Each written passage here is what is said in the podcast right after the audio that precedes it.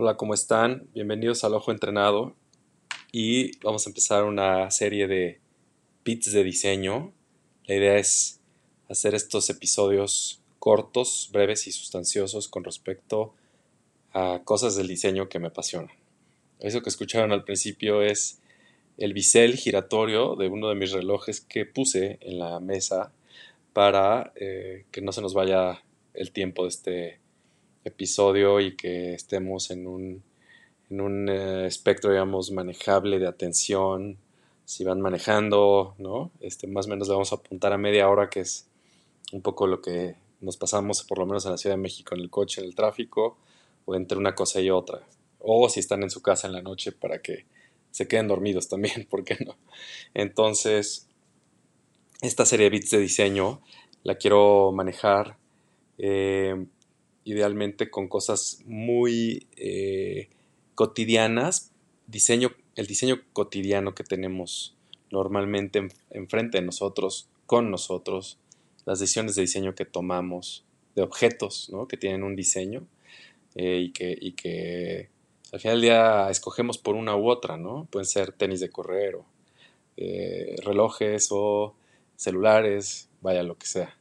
Entonces, arrancándonos, eh, los relojes, bueno, los relojes para mí son algo especial. La verdad es que no me gusta la palabra coleccionar o coleccionista porque suena como un poquito como fuera del, eh, propósito o, como que es un acto per se, ¿no? Eh, el acto de coleccionar por sí solo no, no me interesa, me interesa sin querer, vas teniendo varios relojes por razones desde herencias sentimentales, eh, eh, para conmemorar fechas. Eh, y bueno, aquí quizá lo que tengo que explicar es que yo no soy un coleccionista reciente, o sea, no es como que empecé a tener dinero para comprarme relojes y empecé a comprar relojes, más bien es algo que se ha dado muy orgánico en mi vida y que se me fue quedando, ¿no? Yo empecé, eh, soy ochentero, o sea, soy nací en los setentas, pero eh, a los ochentas, que habrá sido 81, por ahí, 82, me regalaron mi primer Swatch. Eh, el Swatch era en sí una sensación, digamos, y pues todos queríamos tener un Swatch cuando éramos niños. el Swatch que yo tengo es un modelo McGregor, que de hecho es muy interesante porque tiene muchos colores, parece como una pieza de tela escocesa. Eh, una correa verde, la otra era roja, la caja era amarilla, ¿no? De plástico y yo creo que es uno de estos swatches icónicos y lo tengo a la fecha y funciona perfecto y pues tiene más de 40 eh, años, o a tener por ahí de 40 años, ¿no? Entonces, em, ese fue mi primer reloj y, y pues no sé si por haber siempre estado orientado como he dicho, al diseño y a las cosas, eh, a los objetos de buen diseño, pues eh, es algo que creció orgánico conmigo. Después se van empalmando eh, intereses dentro de un tipo de objeto, ¿no? Entonces aquí, por ejemplo, crecí siendo fan de la Fórmula 1, mis papás lo eran los dos. Entonces, de repente un buen día, pues me di cuenta que había una marca que se llamaba Tag Heuer, que en esa época era era Technologies de Avantgarde, me parece que es lo que significa tag, y era una especie de, de, nueva empresa que, fusionaba eh, la relojería con eh, el, carácter deportivo, vamos a llamar, y patrocinaban el McLaren, no me acuerdo si era el MP2 o el MP4 de, de Alan Prost y de Ayrton Senna, que yo era fan. Y entonces, eh, incluso en la caja del reloj que todavía tengo, y tengo el reloj, este también ya después de muchos años, ese lo tuve a los 11 años más o menos, este, venía una foto de Alan Prost este, en la caja y para mí era así como lo máximo, ¿no? Y, ese reloj, bueno, además es muy interesante porque eh, entra de alguna manera junto con Swatch a salvar el mundo de la relojería y a las marcas de relojes de esta crisis, como le llaman, del cuarzo, ¿no? Que es cuando las marcas legendarias desde los 1800 que venían haciendo relojes mecánicos tienen este, esta nueva disrupción, que en buena medida se da en el, en el, mundo de los japoneses, con Casio y con Seiko y con todas estas marcas que empiezan a hacer relojes de cuarzo digitales en vez de análogos. Y eh, muchas marcas suizas para sobrevivir empiezan a sacar relojes de cuarzo y yo creo que de, las, de, las, de, de los éxitos más grandes de quienes se supieron reinventar o por lo menos adaptar, eh, tener una especie de resiliencia en ese momento fue, fue TAG, fue TAG Heuer, fue Swatch, que, bueno, eran marcas nuevas, pero, pero abonaban a una, a una serie de, de, vamos a llamarle, de, de, proveedurías y de, y de sistemas económicos alrededor de, de la relojería en Suiza y acaban, eh, pues sí, salvando a muchas marcas, ¿no? Y muchas otras marcas de alto nivel eh, incursionaron y, por eso tenemos Rolex de esa época de cuarzo y, IWC, ¿no? O IBC, como le quieran decir, y así muchas. Este, otras eh, incluso pues, no sobrevivieron y es una bonita historia después contarles, por ejemplo, lo que pasó con Blancpain. Este, en fin, pero eh, bueno, eh, regresando a este crecimiento orgánico de mi interés por los relojes, pues tuve ese par de relojes relativamente a, muy temprana edad. Eh, me apasionaban los colores, el diseño, tener algo que estaba siempre contigo, creo que es algo que siempre me gustó. digo, ya sé que esto se puede medir desde materialismo hasta, no sé, un sentido de pertenencia de algo, pero creo que la verdad yo empecé más o menos por las buenas, así que for the good reasons, ¿no? No tanto desde un punto de vista, desde una perspectiva como eh, de, pertenecer o, de estatus, ¿no? Incluso a esa edad, pues, es, un poco más lúdico el tema. Después vas creciendo, em, por supuesto que hay eh, formas, ¿no? De, de, hacer este tipo de regalos o de obtener estas cosas que pueden ser mejores que otras esto no quita eh, que al mismo tiempo yo estaba andando en bici por las calles y en la naturaleza y leyendo y dibujando y así, ¿no? Pero bueno, es, es, es, es algo que, que, a nivel objeto sí me fue, eh, fue creciendo mi, mi, mi, amor y mi pasión por, por este tipo de objetos. Ya eh, más grande, bueno, sigo, sigo buscando de repente tener alguna conexión con esto y se va dando muy orgánico. Pero ojo, aquí algo que es interesante es que no necesariamente tiene que ver con una alta inversión o un, costo alto para, disfrutar de esta, eh, digamos, de este hobby o de, esta, de este interés. Em, incluso grandes coleccionistas de, relojes de alta relojería, vamos a llamar, de, incluso algunos de, dentro de lo que se considera lujo, eh, eh, tienen a la par y con igual de pasión y amor sus, G-Shocks y sus, y sus Swatches, ¿no? Y, marcas independientes que son de mucho menor costo. Entonces, no, hay que confundir este valor y costo. Hay, hay, hay, cosas que pueden tener mucho valor. Y, si me preguntan a mí, el, el, reloj que más vale para mí es ese, ese Swatch y ese tag este, de, de, caucho, de, plástico, casi, casi, de cuarzo ambos, del inicio de, mi, pues, que de mi vida primeros años de mi vida que otros que puedo tener mucho más, eh, digamos, nuevos y, sofisticados, ¿no?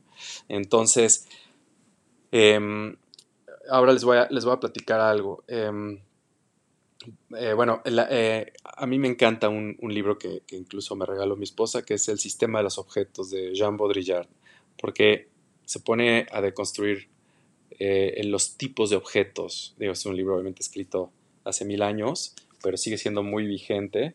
Eh, tiene una, una, una, perspectiva un poco marxista y, y sobre todo muy, muy eh, basado en el, en el consumismo, o sea, una crítica al consumismo de, de, de, 1969, creo que es el libro, por ahí.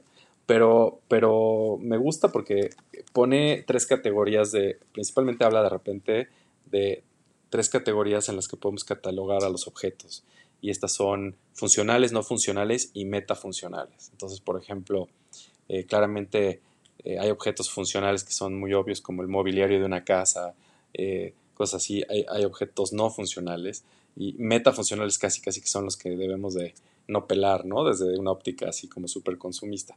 En el caso del, reloj, les voy a leer una partecita de lo que él, o sea, incluso tiene un apartado, el, libro que habla del reloj de pulsera. Y eh, eh, les voy a leer un poco. Eh, dice, los objetos no nos ayudan solamente a dominar el mundo por su inserción en series instrumentales, sino que nos ayudan también por su inserción en series mentales a dominar el tiempo, al discontinuarlo y al clasificarlo conforme al mismo modo que a los hábitos, al someterlo a las mismas limitaciones de asociación que ordenan la colocación en el espacio. Ok, esto hay que leerlo muchas veces para asimilarlo. Y luego dice, de esta función discontinua y habitual, el reloj de pulsera nos da un buen ejemplo y resume el doble modo conforme al cual vivimos los objetos. Por una parte nos informa acerca del tiempo objetivo, pero la exactitud cronométrica es la dimensión misma de las constricciones prácticas, de la exterioridad social y de la muerte. Pero, al mismo tiempo que nos somete a una temporalidad irreductible, el reloj de pulsera, en calidad de objeto, nos ayuda a apropiarnos del tiempo, ¿ok? Eh, y, aquí hay un, un subíndice que dice, además es significativo, piénsese en la desaparición del reloj de pared, de una tendencia irreversible de los objetos modernos a la miniaturización y a la individualización. Esto que es muy relevante hoy por hoy y que sigue siendo. Seguimos eh, haciendo las cosas más chicas y más individuales y, esto ya lo hablaba Baudrillard a final de los 60. Además, es el más antiguo, el más pequeño, el más cercano y el más valioso de los mecanismos individuales. Esto me encanta, dice, lo vuelvo a leer.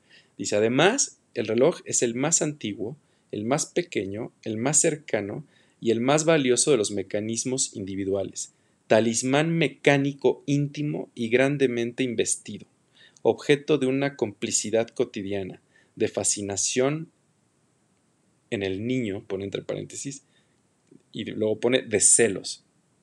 Esa última parte ya no entiendo por qué los celos se, colaron ahí, pero vaya, este, me encanta esta, este, este, este foco, ¿no? este zoom que hace Baudrillard con respecto al, reloj como objeto. Y, sí, eso es, como el... Eso es fascinante, el reloj es, es, un mecanismo íntimo. Ahora, si se clavan, como yo, en la manufactura de los relojes, en lo que hace a los relojes ser increíbles, hermosos, eh, eh, bellos y pues también a veces muy costosos, es toda esta ingeniería como, como dice Baudrillard, toda esta miniaturización de, mecanismos y de esta complejidad que la puedes tener contigo, la puedes llevar a todos, lados, a todos lados en este mundo hoy por hoy digital y, electrónico, digamos, es, es, fascinante tener algo tan complejo, eh, en, eh, llevarlo contigo. Y obviamente aquí el diseño, pues eh, es, es, no solo el diseño de estos mecanismos, sino el diseño ya en sí del reloj, de la forma, de, de, vaya, hay, discusiones desde la, tipografía, cuál debe ser la tipografía de un reloj, si no lleva tipografía, si no está indicando los números de una manera, em, eh, digamos, literal, está, están los índices, subíndices, y todo este orden desde corrientes como la Bauhaus, que están estos relojes famosos como el Max Bill de Junghans y y todos estos relojes sumamente, muchos alemanes incluso, los gnomos y así, que son muy Bauhaus, muy limpios, muy puros, hasta los relojes eh, mucho más, eh, vamos a llamarle, eh, rebuscados, ¿no? Y, con subíndices y, y, manecillas por todos lados, indicadores, con, con, una carátula, digamos, más, como dicen se dice en inglés, más, más ocupada, ¿no? It's more busy. Hay más cosas pasando ahí. Y las complicaciones, ¿no? Las complicaciones en los relojes eh, son estas cosas mecánicas que puede tener o no tener un reloj.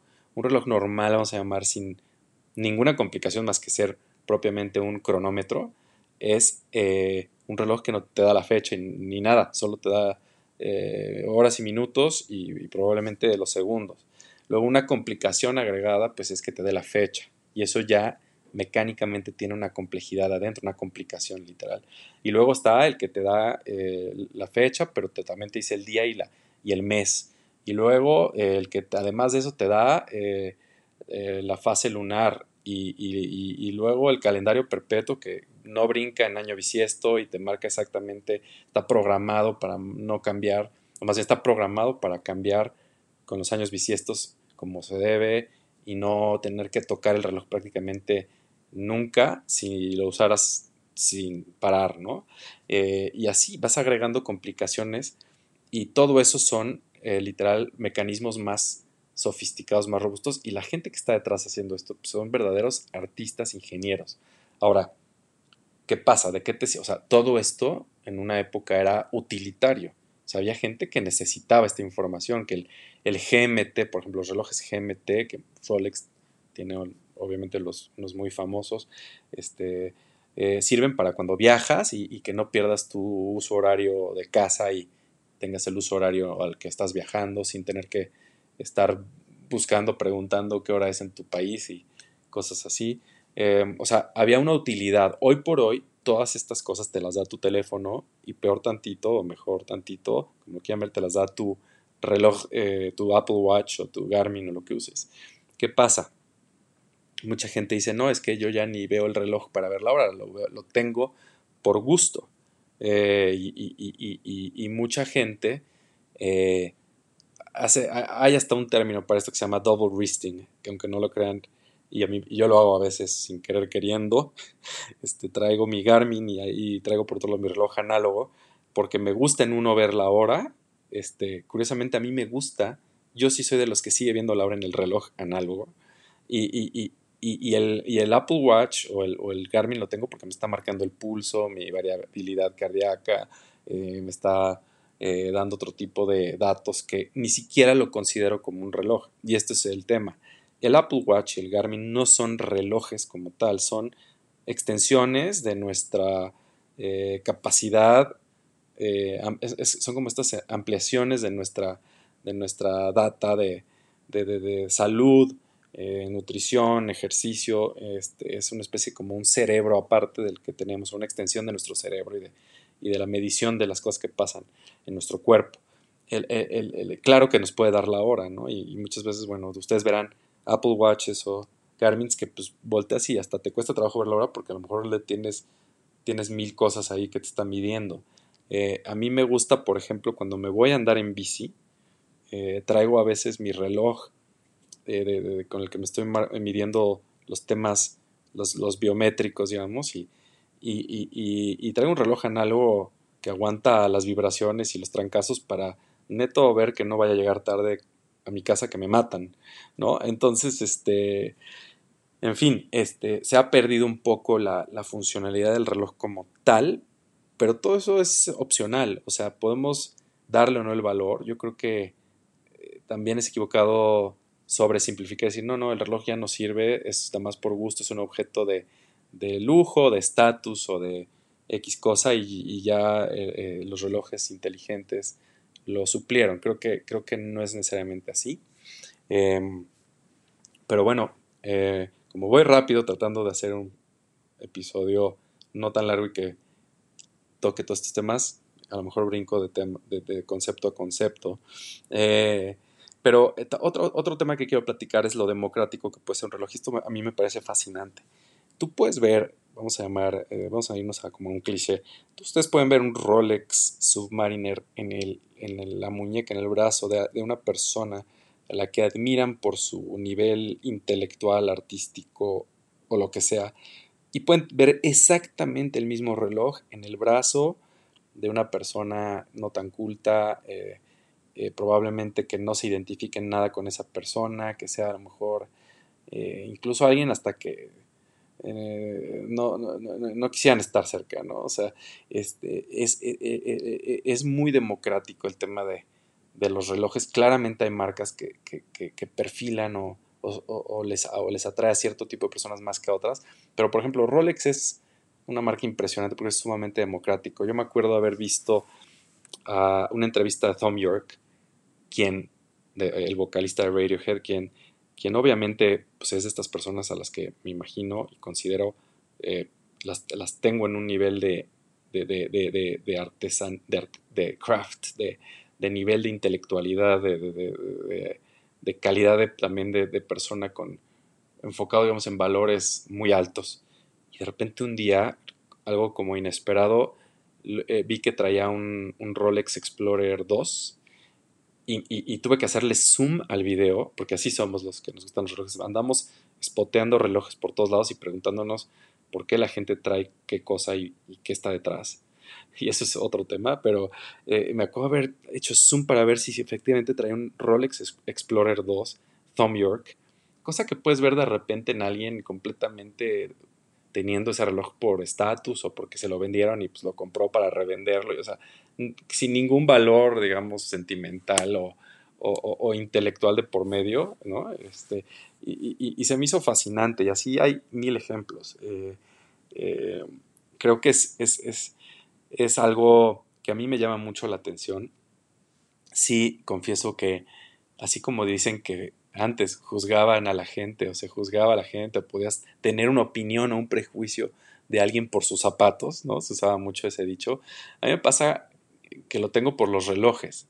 Eh, cuando veo a alguien con un, con un, eh, me pasó con un cardiólogo que fui a ver y traía un Seiko, eh, me parece que era un, un, un, turtle, este, se le dice de tortuga, a un modelo Seiko, que es como su apodo, y es un reloj medio recóndito, para que alguien lo tenga es porque está clavado en el, en el buceo, en bucear, en, o, en, incluso eh, esta fascinación por, gran, por muy buena relojería en un precio muy, muy accesible.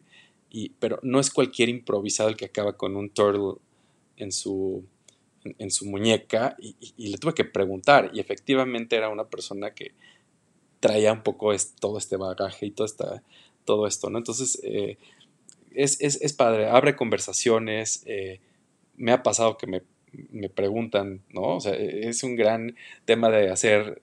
Eh, es, un, es un gran, este, como, dicen los gringos, un conversation starter, ¿no? Puedes estar sentado en, el, en la barra de un eh, bar en el aeropuerto y, y, alguien te puede hacer plática porque traes X o Y cosa y, así haces amigos y conoces gente y conectas, ¿no? Me parece un elemento que conecta y, repito, no tiene que ser para nada algo em, eh, caro eh, eh, o de lujo. Es, este, ya cuando te metes hay, hay, cosas incluso hasta más emocionantes y divertidas que lo obvio, como puede ser un Rolex o un Patek Philippe o cualquier cosa de estas, ¿no? Puedes, puedes traer algo y, que, como dicen por ahí, el que sabe, sabe y, y es divertidísimo. Ahora, em, he tenido la oportunidad de, que me hayan regalado relojes y he tenido la oportunidad de regalar relojes y es de estas cosas que son ambas muy satisfactorias. Eh, yo entiendo que hay gente que le valen un reverendo cacahuate y no les pasa ni por la cabeza tener un reloj o traer un reloj o les da igual qué reloj traen. Y está bien, obviamente, por supuesto que es, es válido porque entiendo que estamos eh, construidos y, programados de diferente manera. Cuando estamos, tenemos un cierto interés por los objetos y el diseño, es muy probable que nos interese en algún punto un buen reloj. Pero ahí es donde empieza a estar interesante qué, por qué escogiste qué y qué traes. Eh, yo yo eh, a, una persona muy querida le regalé un, un reloj, eh, justo un Seiko SKX 007 que es de culto, es un reloj que, además costaba 300 dólares en su momento o menos. Eh, lo podías pedir por Amazon y creo que hoy ya está descontinuado y está eh, triplicó su valor o algo así y seguirá. Y, y, es uno de los relojes considerados como los de lo pues, o sea, casi que puedes tener ese reloj para siempre y no necesitas más porque es, el movimiento está hecho por Seiko en Japón eh, de alta calidad, está certificado para bucear, eh, la caja es de acero, eh, tiene un bisel giratorio, eh, o sea, tiene realmente cosas que tienen relojes 20 veces más caros y sin embargo esto estaba empaquetado en algo de sumamente bajo costo y accesible y además es precioso y hay todo un culto alrededor de ese reloj. y, se lo regalé a alguien que verdaderamente bucea, porque además verán a mucha gente con relojes de bucear, tipo los, los, los Submariner y los de Rolex y cualquier otro eh, omega o lo que sea, eh, que, sea para bucear y sobre todo esto sí, que no solo bucea por, una moneda que se le cayó dentro de una alberca, ¿no? Este, tres, un metro abajo, ¿no? No, y eso ya es decir mucho. Entonces se lo regalé a alguien que verdaderamente bucea y lo usa y, me emociona mucho cuando me manda fotos este, usando su reloj y es alguien que le valen un cacahuate los relojes, ¿no? Entonces, este, todo esto es bonito. Eh, es, es, interesante que te hereden un reloj que, que tuvo un valor simbólico para alguien. Hay grandes historias de gente que estuvo en la guerra, que casi que pasó balazos con, o lo que sea, con un reloj que eh, sobrevivió a algo, este, historias fuertes, historias bonitas. Eh, es interesante, eh, bueno, yo lo hago para marcar momentos especiales, tengo dos relojes que están ligados al nacimiento de mis hijas y que probablemente se los heredaré. en fin, es un mundo, verdaderamente es un mundo, mucho mundo para un solo episodio, pero quería dar aquí como una, una pequeña, literal embarrada de lo que es el mundo de los relojes para mí, eh, lo que hay detrás. Eh, hay marcas que llevan muchísimos años, de verdad, desde finales de 1800 o más, eh, constantemente haciendo esto, este arte, esta manufactura, esta ingeniería y es, es, muy interesante si te gustan esas cosas clavarte. Eh, también es desproporcionado lo que en el mercado secundario han llegado a revender relojes que son difíciles de conseguir. Están también, por supuesto, todas las connotaciones negativas de un objeto eh, que, ha representado a veces un tema de estatus y, hasta puede llegar a ser de mal gusto. Eh, yo, por ejemplo, es muy interesante el caso de Hublot, por ejemplo, esta marca suiza que significa Hublot es una, de estas este, como eh, eh, ventanas de barco, ¿no? redondas, que están remachadas, estaban atornilladas. Y, esta marca que más es fascinante, que Jean-Claude Viver la revivió, la, convirtió en una verdadera sensación, eh, pues era muy interesante, pero se, se, fue como, desde mi punto de vista, desmaterializando su valor real para convertirse en algo sumamente comercial. Y hoy por hoy, bueno, es como reloj de, nuevo rico, ¿no? Eh, y, hasta son feos, hay unos que son muy feos, hay unos que son bonitos incluso, pero, pero, pero es, es curioso cómo algo puede eh, retener o perder valor a nivel eh, material, ¿no? O materialístico, si lo queremos ver. Normalmente eh, las, marcas que son, digamos, menos propensas a, promover sus relojes con celebridades y así, pues son, suelen ser un poco más, eh, vamos a llamar, valiosas en el sentido de, manufactura y diseño, no, de, no, no valor de marca, al revés, o sea, sabemos que hoy por hoy vivimos en el mundo de las celebridades y estas pueden poner las cosas fuera de proporción, pero yo los invito a que si les interesa y si, si se meten en ese mundo, vean un poquito más allá de lo que les va a vender Cindy Crawford o este, bueno, no sé si Cindy Crawford siga vendiendo omegas este, o promoviendo, pero bueno, David Beckham incluso es uno de los em, embajadores de Tudor, que es una hiper, ultra, mega marca por la relación precio, es hermana de Rolex, son la misma marca, prácticamente la misma fábrica, pero tienen una actitud un poquito diferente. Sí usan celebridades, pero creo que no se apoyan en, eso, en ellos directamente. Em, en fin, eh, bueno, existen marcas como Cartier que tocan un poco el tema de, marca de lujo ligada a joyería y a otras cosas con eh, la alta relojería y Cartier, por ejemplo, históricamente ha sido un icono, por ejemplo, el Tank lo, han tenido embajadores, presidentes, eh, gente famosa de todo tipo, gente importante de todo tipo y al mismo tiempo es un reloj muy tradicional eh, que, pues puedes ver en, las, en las manos de, mucha gente. ¿no? Entonces, bueno, esta es una, pequeña, una pequeña plática y seguiré hablando de relojes, a lo mejor ya me empiezo a, enfocar en, marcas o en, o en tipos de relojes o en cosas así, pero por lo pronto... Eh, tenía muchas ganas de, empezar a hablar de esto. Eh, platíquenme, si, si, si, tienen chance, platíquenme, pónganme aquí algún comentario por qué tienen el reloj que tienen, si les interesa o no, qué opinan. Eh, me encantaría conocer eh, su opinión, sus historias, si pueden dejar comentarios. Este episodio lo voy a transcribir a un, a un Substack para que también lo puedan leer. Y también ahí comenten, compartan y, abramos esta conversación. Eh, primer episodio de Bits de Diseño. Así como esto hablaremos de otras muchas cosas. Pero eh, para 30 minutos y medio que llevamos, me gustaría dejarlo aquí y espero que les haya gustado y que los haya acompañado en un rato de ocio, idealmente. Hasta luego.